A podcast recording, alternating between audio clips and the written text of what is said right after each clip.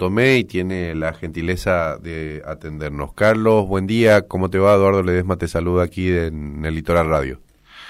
Eduardo, buenos días, buenos días para Carlos también y, bueno, y para todo tu audiencia. Bueno, contanos un poco cómo está el asunto, mirando para abajo y mirando para arriba, supongo, ¿no? Lamentablemente. Eh, sí, nosotros en este caso puntual, ya hace 10 días que venimos haciendo el seguimiento de la crecida del río Uruguay y puntualmente la inundación de esta oportunidad es producto de las lluvias que está ocurriendo en toda la zona acá. Al decir zona me estoy refiriendo no puntualmente a Santo Tomé únicamente, sino prácticamente toda la provincia de Corrientes, Misiones, y bueno, parte de Entre Ríos, que estamos transitando la temporada del niño, que comenzó justamente ahora en septiembre y se extiende hasta noviembre. Eh, esa situación ha provocado que tengamos una inundación con niveles interesantes, eh, no llegando a la etapa de evacuación que son 11 metros 50. El río ayer a las 16 horas se estacionó con 11 metros 31 y hoy a las 6 de la mañana cuando hice el chequeo nuevamente ya estaban 11 metros 19 en bajante. Si bien esto nos permite visualizar que vamos a tener unos días de, respiro, por decir de alguna manera, pero en estos momentos está lloviendo nuevamente en Santo Tomé. Mm. Es decir, ese tiempo indudablemente se va a cortar porque todo el agua producto de las lluvias eh, son drenadas mediante los afluentes, los arroyos que hay cerca de Santo Tomé al río Uruguay que, se comporta también de una manera bastante particular el río, porque así como sube, baja también, ¿no? Este, es, esto es muy abrupto, digamos, el cambio de comportamiento que tiene el río para, para bien y para mal a veces, ¿no? Eh, sí, Carlos. Y yo ayer hablando con, la, con Roxana, le anticipé, yo le adelanté un cuadrito ahí, le digo, porque esta es la primera vez que nosotros tenemos inundación productos de lluvia acá en Santo Tomé, digo primera vez en el transcurso del año, a eso me refiero. Porque las inundaciones anteriores básicamente fueron por lluvias en Brasil, donde la represa de Chapecó, que está aguas arriba sobre el río Uruguay de Santo Tomé, eh, por las inundaciones llena el embalse y abre las compuertas, y ahí viene una crecida abrupta, a decir abrupta, en el transcurso de horas, 10, 12, 15 horas, el río puede crecer 5, 6, hasta 7 metros. Mm. Independientemente de esa situación, todas las inundaciones del año pasado, tampoco, digamos, tuvimos tanto perjuicio en la zona inundable mm, con eh, las familias que viven en ese lugar, que prácticamente son familias que trabajan en la fabricación del, ladrillo claro. artesano, ¿no? Eh, si bien es compleja en ese, esa situación de la crecida bruta, pero no tenemos que lamentar, por eso te digo, muchas familias evacuadas. Mm. Y lo anecdótico de esta inundación producto es la lluvia, que llevó recién 10 días para llegar al pico máximo. Y nos da una tendencia que la bajante también va a ser prolongada porque el río Uruguay está lleno, eh, por producto de las lluvias, como te venía diciendo, en toda la zona del, litoral. Pero bueno, eh, la situación meteorológica para la semana, tenemos lluvia durante todo el día de hoy y mañana, nos da una ventana de cuatro o cinco días sin lluvia la semana que viene, y el pronóstico de acá 12, 15 días volverían las lluvias nuevamente en la zona.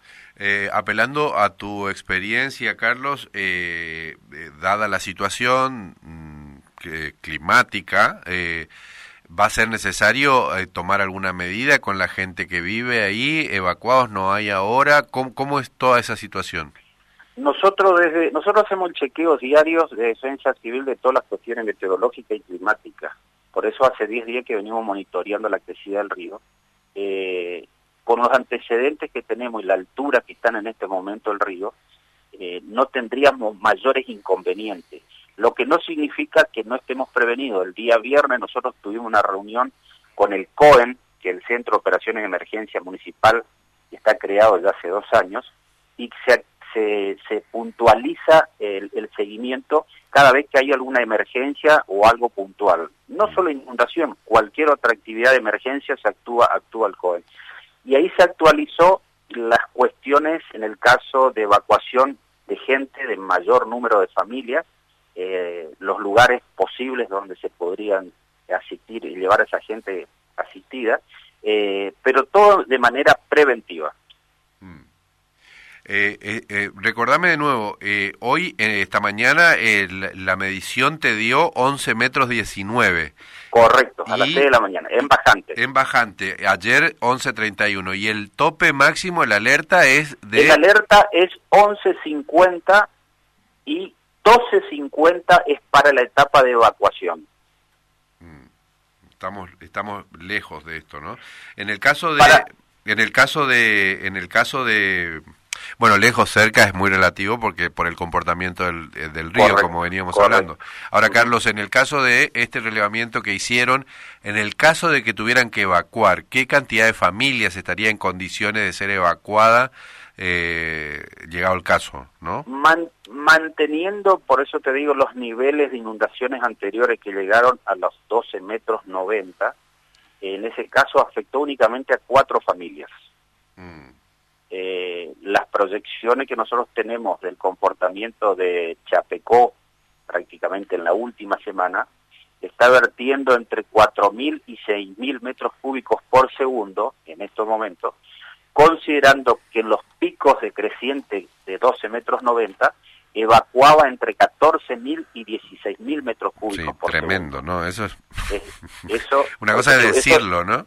Claro, eso no está ocurriendo en estos momentos. Mm. Estamos entre 4 y 5 mil, 6 mil metros cúbicos por segundo eh, la, evacuación. Esa agua que Chapecó está evacuando ya está en el río Uruguay en estos momentos, ¿no? Mm. Por eso la altura de la inundación nuestra no sería tan insignificante, digamos, de mantenerse de estos niveles. Por eso te digo, acá la variante principal es la lluvia.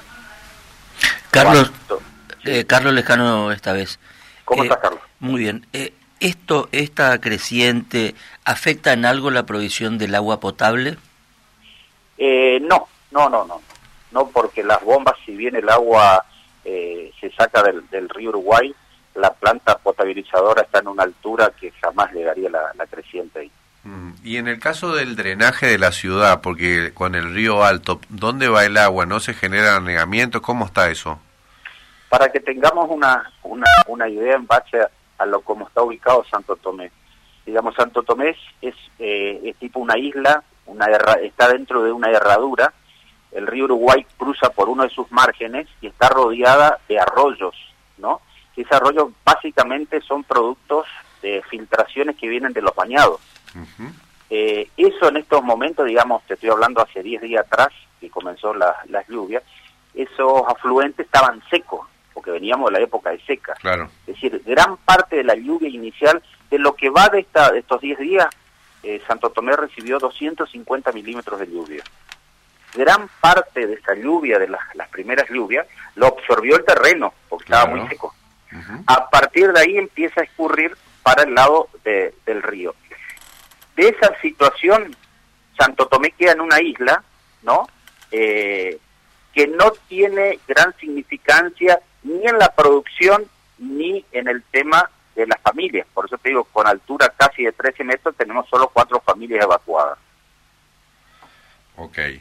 Eh, entonces, este, no, no, eh, bueno, esperemos, ¿no? Que no, que no haya ningún, ningún tipo de, de, de, inconvenientes. Y con respecto a, este, bueno, en función de lo que está sucediendo en todos lados, aprovechamos como para este, para ver tu mirada, ¿no? Este, ¿cómo, es el asunto ahí con, cómo está Santo Tomé en relación a, viste que fue noticia en todo este tiempo por, bueno, por la cuestión económica nuestra, por el tipo de, por el tipo de cambio, qué sé yo, el, el, tema de recibir mucha, mucha gente de frontera, ¿no? Santo Tomé es, es, es, una ciudad de frontera importante, además también por los problemas que tiene Santo eh, que tiene Paso de los Libres, recibe eh, derivaciones por, por ese paso. ¿Cómo, está esa, ese asunto ahí? ¿Se ve lo que se manifiesta en el resto de las fronteras también? Nosotros acá, yo te doy estas informaciones, digamos, muy muy particular, ¿no? Sí, sí.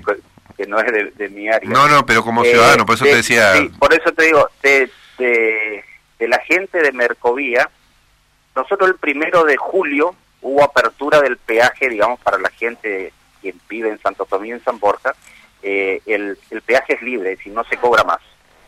Eso en, un, principio se tenía pensado que íbamos a tener una afluencia de gente de Brasil por la cuestión económica que yo le conviene, eh, mayor a la prevista.